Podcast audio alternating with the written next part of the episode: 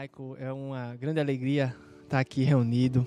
Para quem não me conhece, uh, meu nome é Marcos. Na verdade, é Marquinhos, só falta mudar no cartório para Marquinhos, porque todo mundo só me conhece dessa forma. Então, aqui na Mosaico, muitos só me conhecem como Marquinhos mesmo. E eu gosto disso aí, porque eu tenho um tio, meu, no meu nome tem sobrinho no final, porque é com o nome do meu tio. Então, desde a infância é Marquinhos, Marquinhos só falta mudar mesmo no, na carteira mas é assim mesmo. E por isso eu falo até dessa forma íntima a, em tratar do meu nome, porque é dessa forma que eu me sinto dentro da comunidade da Mosaico. Sinto em casa. Semana passada, o pastor Rodrigo falou sobre reparar na bagunça, sobre a questão de pertencimento a essa comunidade, de você se sentir realmente em casa, da gente poder reparar ah, na bagunça do próximo, na nossa bagunça e poder em conjunto, a crescer e organizar a casa que tem um dono. A casa que pertence àquele que está sob a autoridade desse, desse lar. E é sobre isso que vamos falar hoje. Sobre essa autoridade. Que é sobre Cristo, sobre Deus, que é o autor de todas as coisas. Aquele que nos criou, aquele que é autoridade dessa comunidade. Questão da gente entender o pertencimento é bom porque a gente se sente em casa, a gente se sente bem recebido. Mas a gente tem que reconhecer que dentro dessa essa casa, dessa comunidade, dessa família, existe uma autoridade.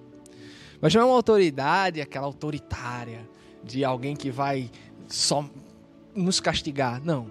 É uma autoridade amorosa. Por isso a gente deve reconhecer esse amor dele, reconhecer quem é esse Deus que é autoridade sobre nossas vidas. É o intuito da gente não colocar a gente sobre a, o caminhar da nossa vida, né? a gente como autoridade, a gente no trono da nossa vida, e sim Deus como autoridade em nossa vida. Eu estava conversando, com, compartilhando um pouco com minha esposa e com, com o Rodrigo durante essa semana sobre uma lei de trânsito, para a gente entender um pouco sobre a própria lei de Deus sobre, sobre seus decretos, aquilo que Deus nos orienta para a gente fazer durante a nossa vida.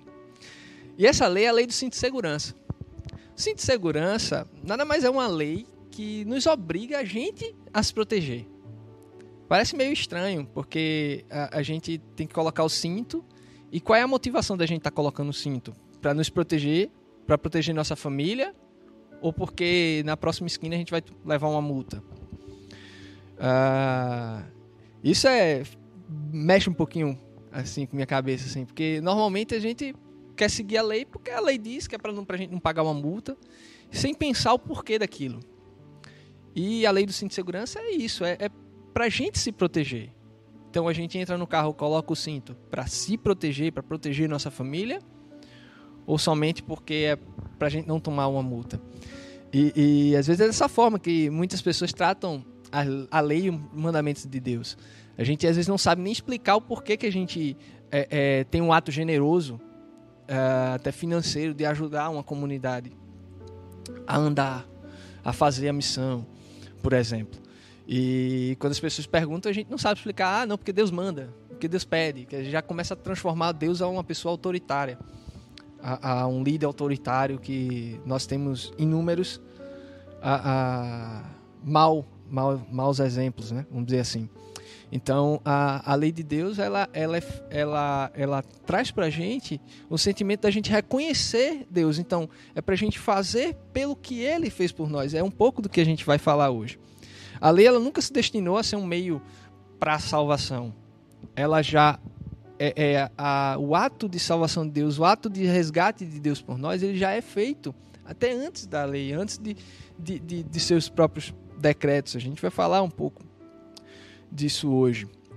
Deus não quer que você faça ou deixe de fazer algo porque ele disse meramente, e sim por reconhecer quem ele é e o que ele fez. É você entrar e botar o cinto com consciência de que isso aqui é para minha proteção. É você entrar na caminhada de pertencimento a uma comunidade e de andar conforme o, o, o, as orientações que Deus nos dá com a consciência de que aquilo é para nos proteger. Quando a gente pega um bebê, um, um, um, uma criança ali de um ano, e vai colocar naquela cadeirinha no carro, tenho certeza que muitos pais já passaram por isso. Eu passei por isso com minha sobrinha. E vai colocar no carro, vai colocar naquele, naquele, naquela cadeirinha e é aquele caos. Porque a criança naquele momento ela não entende que aquilo, ela não tem consciência que aquilo é para proteção dela. E, e, às vezes a gente trata justamente isso com, com algumas coisas que Deus nos orienta a fazer. Ah, de que a gente. É porque às vezes a gente não está tão maduro o suficiente para entender o propósito que Deus tem nas orientações dele para a nossa vida. E que esse propósito maior é para a nossa proteção. E também para outras coisas, como a realização da sua própria missão como comunidade em Cristo. Por isso eu queria que a gente, quem tiver com a, com a Bíblia próxima, com o celular, com o aplicativo, abrisse um texto de Deuteronômio, no capítulo 6. E, de certa forma, fui bem proposital em usar um texto do Antigo Testamento, porque às vezes a gente, quando vai falar da lei de Deus, aí pensa no Antigo Testamento, aí pensa que, que é algo retrógrado e tal, porque a gente realmente não consegue entender aquele propósito de Deus para aquele momento, para aquele tempo. Nós passamos por um período que a gente falou sobre a grande história, foi uma série da grande história, e essa série da grande história fala um pouco sobre os momentos da história ao qual Deus foi a, a, nos ensinando, nos orientando e qual está registrado nas Escrituras. Então, vamos abrir lá em Deuteronômio, capítulo 6. A gente vai ler a partir do verso 20 do 20 até o 25.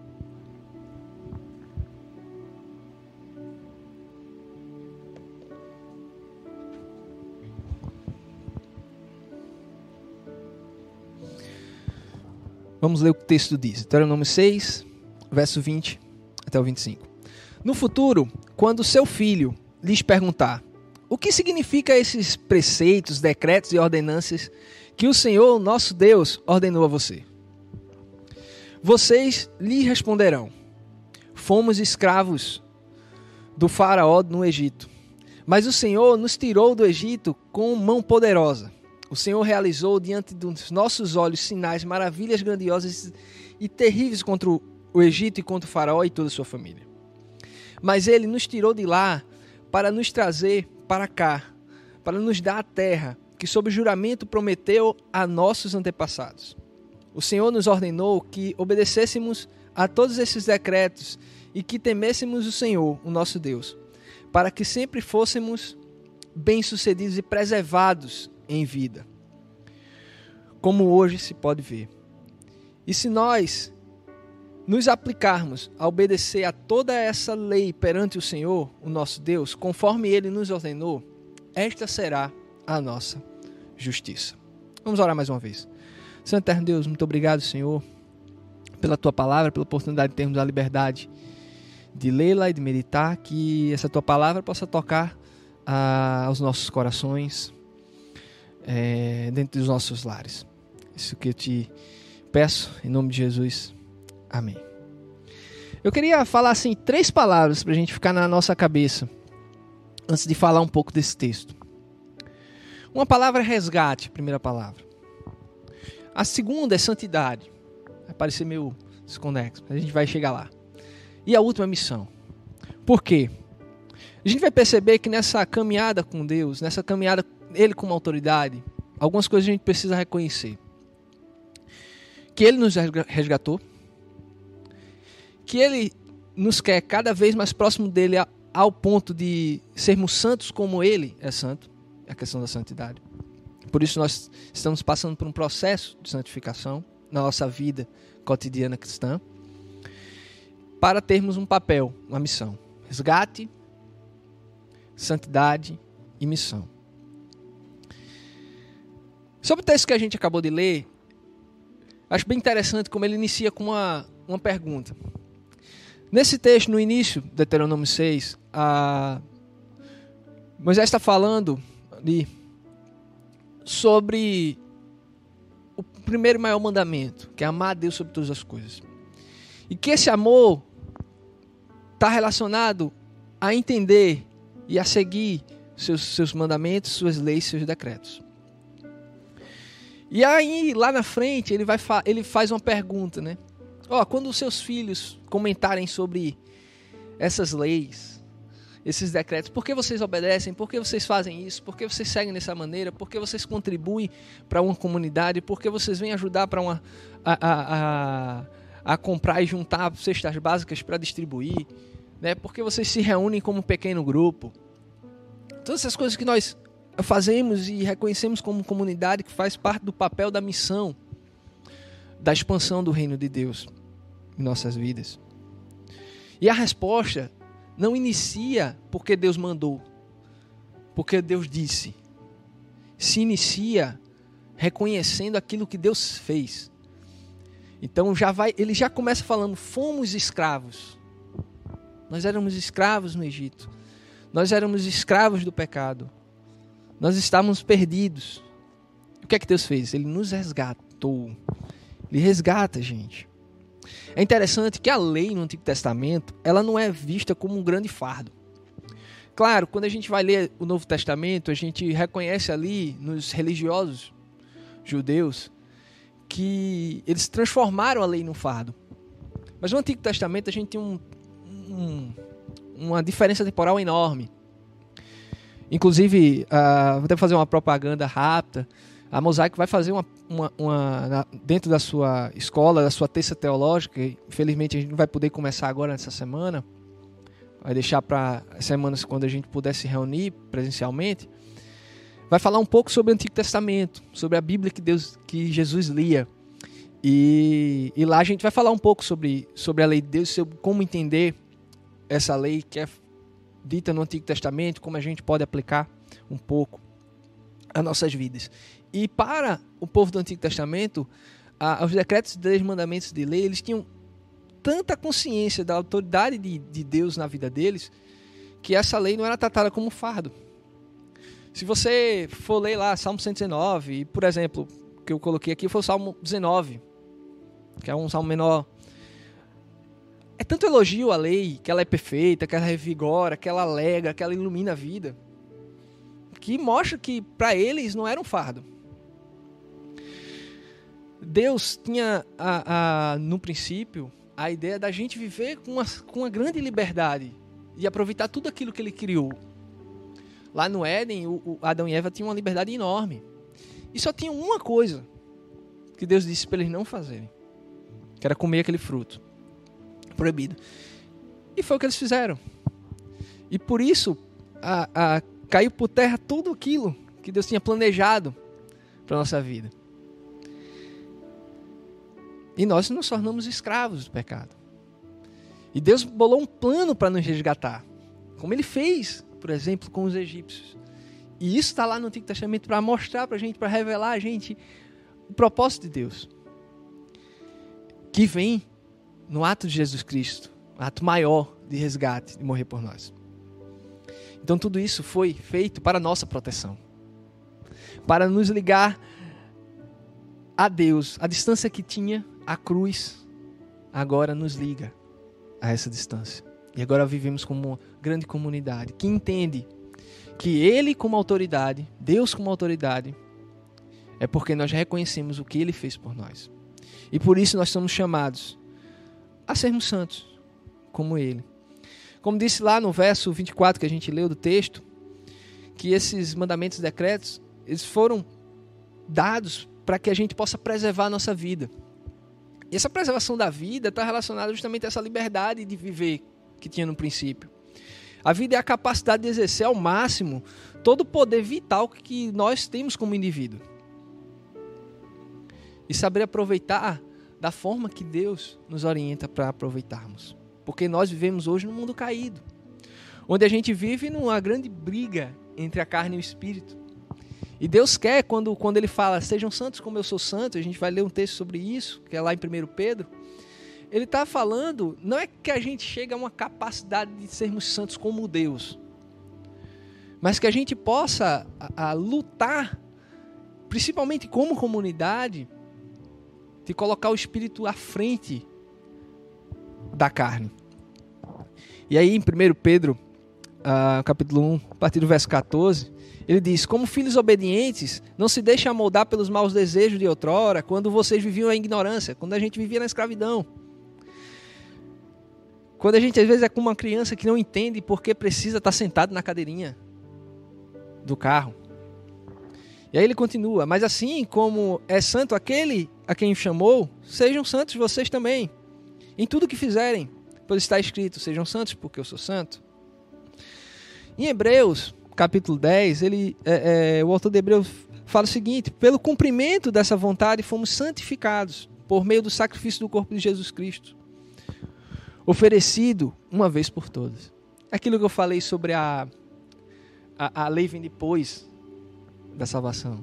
E é muito belo isso, porque Deus faz aquilo para mostrar para a gente o que Ele é capaz, como ser amoroso, como ser misericordioso, que é o Senhor.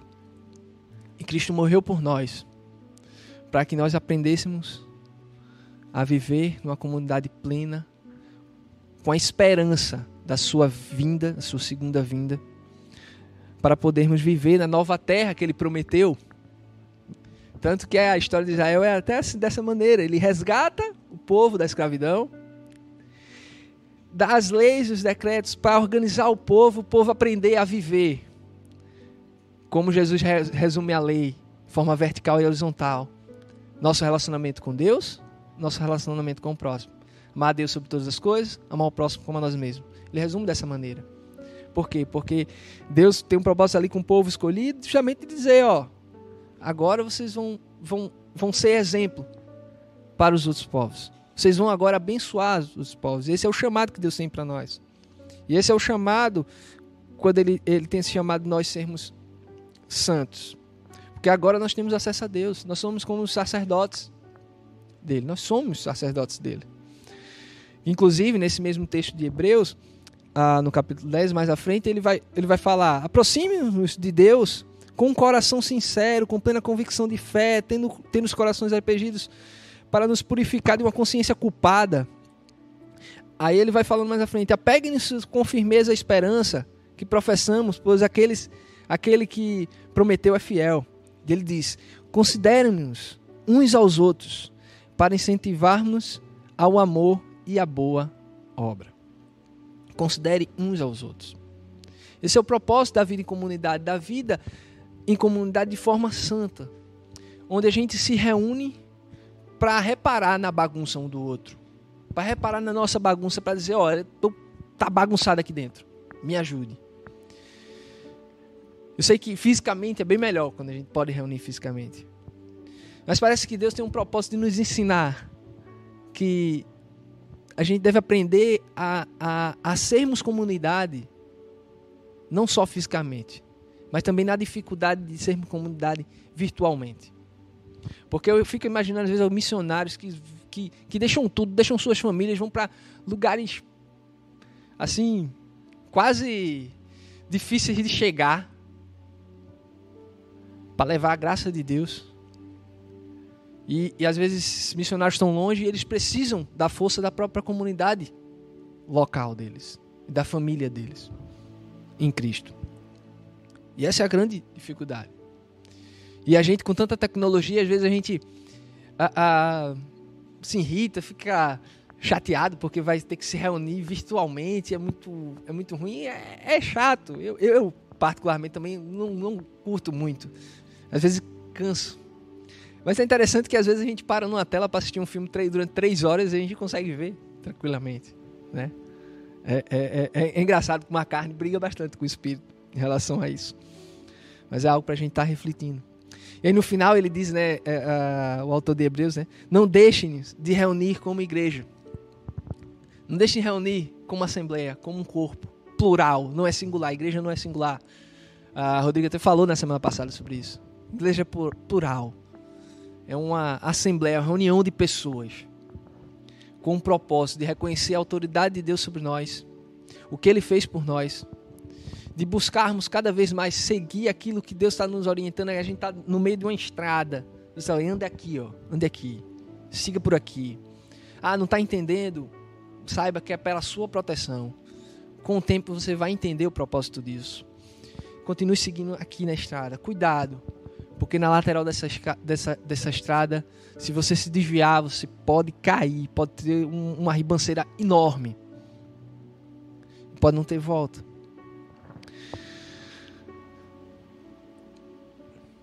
Por isso, Deus nos coloca a uma posição, como ele fez com o povo de Israel, de um povo que está ali, foi resgatado, para abençoar as pessoas que estão no nosso redor.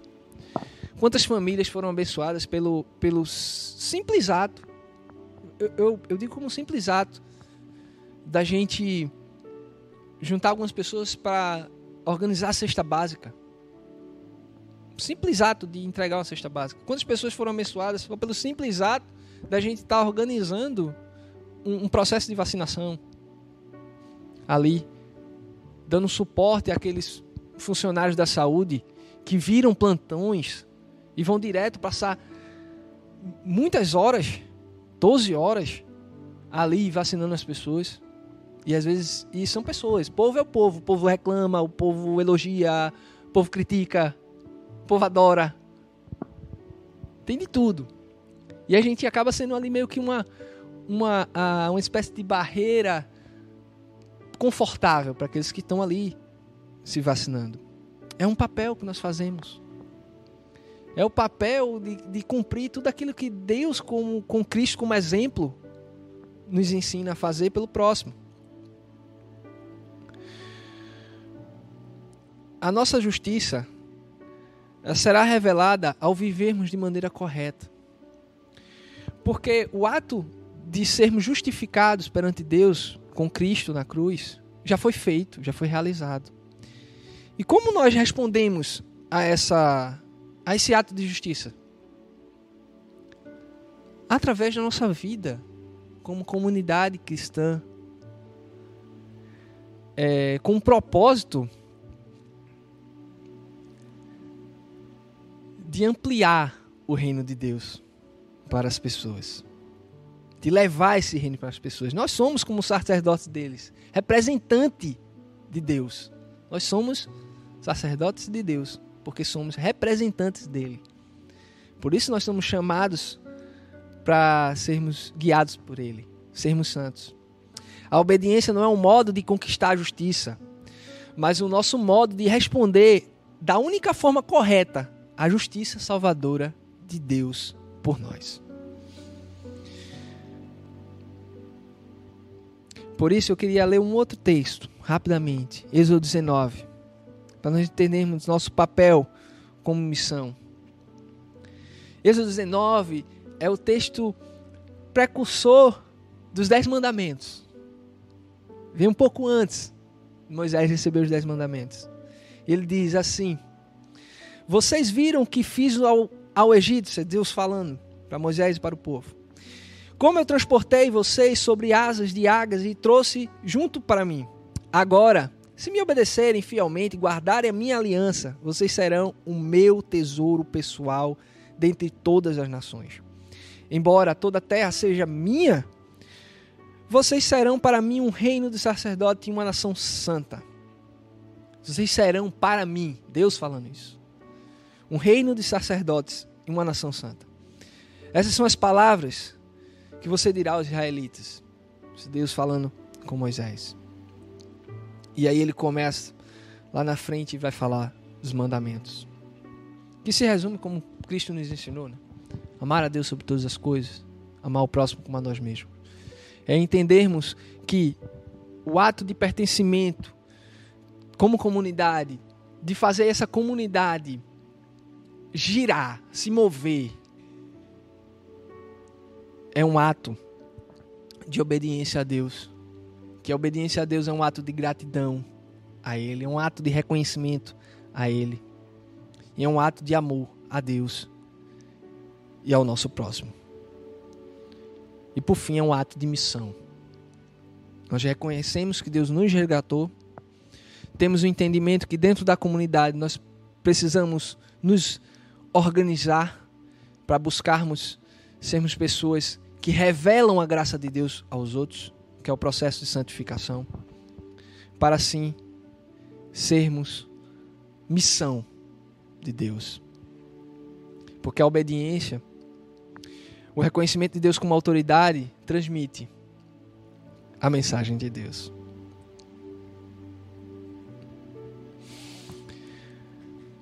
Comunicar a lei sem o evangelho é dizer o que precisa ser feito sem comunicar o porquê. Quando eu falo de evangelho, é justamente a essa questão da boa nova, da notícia de Cristo, que é o evangelho. E às vezes a gente que a gente quer a lei pela lei e fazer porque Deus mandou, não é assim como a gente falou no início. E o evangelho é a boa nova de Cristo, que é a boa nova para nos resgatar. Aquilo que ele fez por nós, como eu falei, e o texto falou sobre a saída do povo do Egito. E eu não tinha como não falar sobre o Evangelho, só falar sobre Cristo. Que foi o propósito de Deus para nós, para nos resgatar. Então, comunicar a lei e o Evangelho não adianta. Às vezes a gente quer explicar o porquê do que a gente faz dentro da comunidade, das pessoas, com uma resposta muito religiosa. Ou porque o pastor mandou. Ou porque o pastor disse. Ou porque o irmão falou. E não, pelo porquê Deus fez. O que a gente faz como comunidade, de a gente estar tá se reunindo aqui, de alguns saírem de casa cedo no domingo, bem cedo, para montar toda uma estrutura, porque a comunidade não está podendo se reunir fisicamente, para poder a gente estar tá transmitindo. Das vezes a gente tem que arrumar um equipamento que a gente não tem.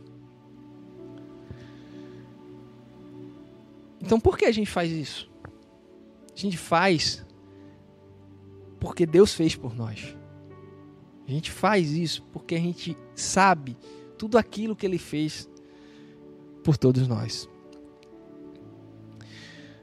E é isso, meus irmãos. Eu queria só abrir para um exemplo bíblico da gente entender sobre essa questão de decretos e leis de Deus. Só um exemplo que cabe muito na nossa prática.